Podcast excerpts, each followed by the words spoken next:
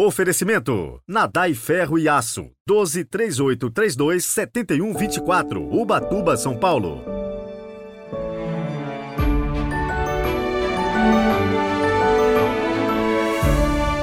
Sábado, 25 de maio de 2023. Boas-vindas a você que todos os dias nos acompanha aqui no podcast. Fico muito contente com a sua companhia e poder partilhar com você um pouco da palavra de Deus.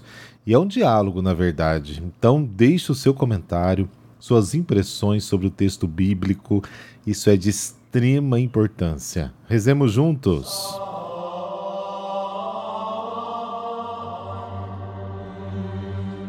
Pelo sinal da Santa Cruz, livrai-nos Deus, nosso Senhor, dos nossos inimigos. Fazei, Senhor, brilhar em nossos corações o esplendor da ressurreição, para que, livres das trevas da morte, cheguemos à luz da vida eterna. Amém.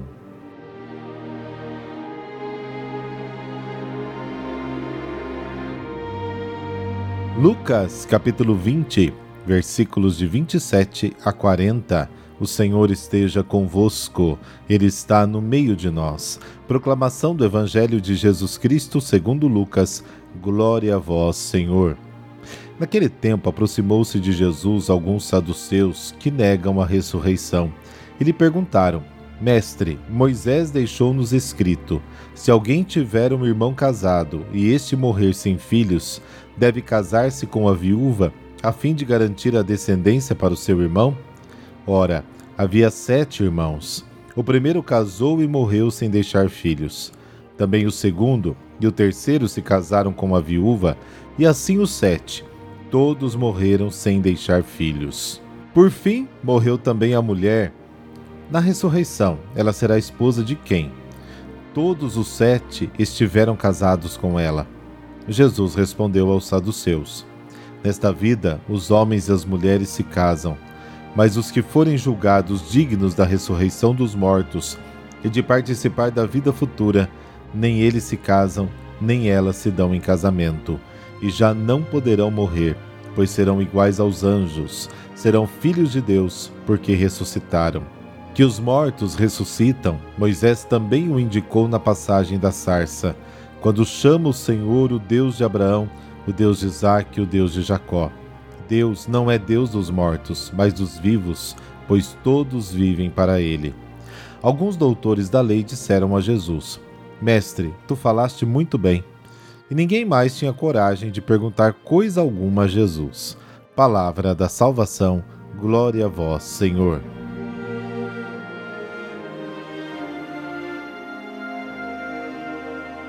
A ressurreição não é apenas um ensinamento de Jesus, é também uma proclamação das Escrituras.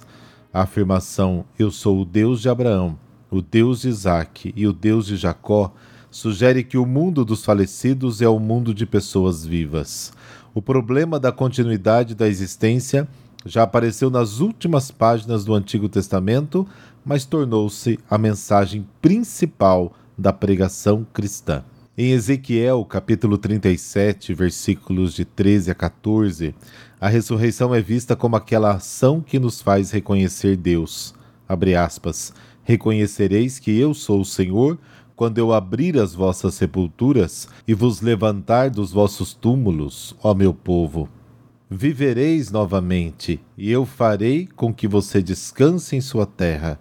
Você saberá que eu sou o Senhor eu disse isso e o farei. Fecha aspas. A crença na ressurreição levou os judeus a pensar que os mortos continuavam os hábitos da vida terrena. Tal fé é derrubada e justamente ridicularizada pelos saduceus. Jesus não compartilha a maneira de pensar dos judeus sobre a ressurreição. Aqueles que estão ressuscitados após a morte não se casam e não são casados. A vida do ressuscitado não é a continuação das formas de vida na terra. Os ressuscitados já não pertencem a este mundo terreno, mas ao mundo futuro, ao novo mundo. Os filhos do mundo vindouro recebem uma vida nova e sem fim.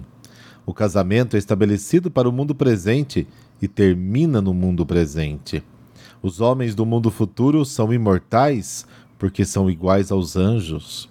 Os anjos nas Escrituras são chamados filhos de Deus. João capítulo 1. Os ressuscitados recebem filiação divina. 1 João capítulo 3, Romanos capítulo 8, recebem glória e um corpo espiritual. 1 Coríntios capítulo 15. A ressurreição é o nosso nascimento pleno para a condição de filhos de Deus. Com efeito, Jesus, filho de Davi, segundo a carne, é constituído filho de Deus com poder segundo o Espírito de santificação através da ressurreição dos mortos. Romanos capítulo 1. Ele é o primeiro entre muitos irmãos, o primogênito daqueles que ressuscitam dentre os mortos. Romanos capítulo 8, Colossenses capítulo 1. Deus é o Deus dos vivos, porque todos vivem para ele. O Deus dos vivos não se rodeia dos mortos. Deus não criou a morte e não se alegra com a ruína dos vivos, porque ele é o Senhor, amante da vida.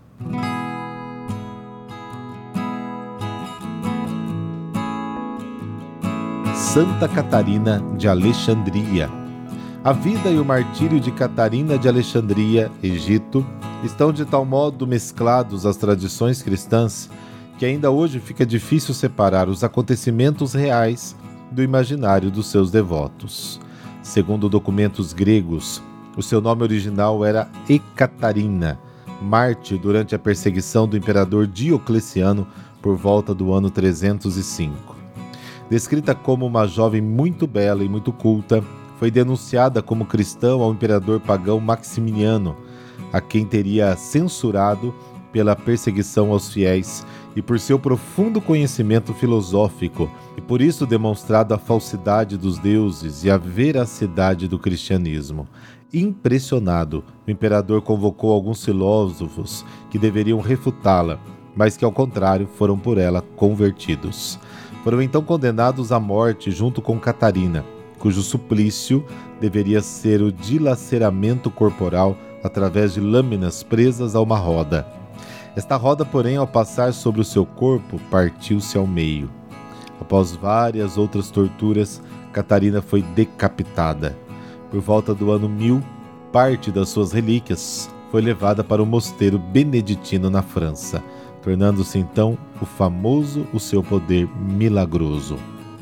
Ainda que certos detalhes possam ser fantasiosos e que nem todos os dados históricos tenham sido perfeitamente estabelecidos, é certo que Santa Catarina foi mártir em Alexandria no século IV, pela perseguição aos cristãos do Império Romano. Por sua sabedoria, ela é invocada como protetora dos estudantes intelectuais e filósofos. A Universidade de Paris a escolheu como padroeira. E o Brasil honra-se em tê-la protetora de um estado que leva o seu nome. É, você sabe qual é? Você é de Santa Catarina também? Coloca aí. Importante é a cultura e o conhecimento, especialmente das coisas de Deus, mas também das ciências e das ideias. A boa formação intelectual dá sólidos subsídios para a fé esclarecida, o que evita os fiéis serem enganados por doutrinas e conceitos estranhos ao Evangelho. Embora a santidade não dependa exclusivamente de uma grande formação cultural, seria negligência e omissão culposas a falta de empenho em conhecer mais profundamente a mensagem de Cristo e da sua Igreja, para aqueles a quem isto é minimamente possível. Ó Santa Catarina, sábia e firme na fé, rogai a Deus para que nós tenhamos a coragem de buscar conhecer sempre melhor os ensinamentos de Cristo na sua Igreja e de testemunhá-los pelas nossas palavras e ações em qualquer ocasião, de forma a merecermos o prêmio do paraíso e a edificar os irmãos. Amém. Abençoe-vos o Deus Todo-Poderoso, Pai, Filho, Espírito Santo. Amém. Bom sábado para você e para toda a sua família. E um abraço especialíssimo a todos os ouvintes do estado de Santa Catarina.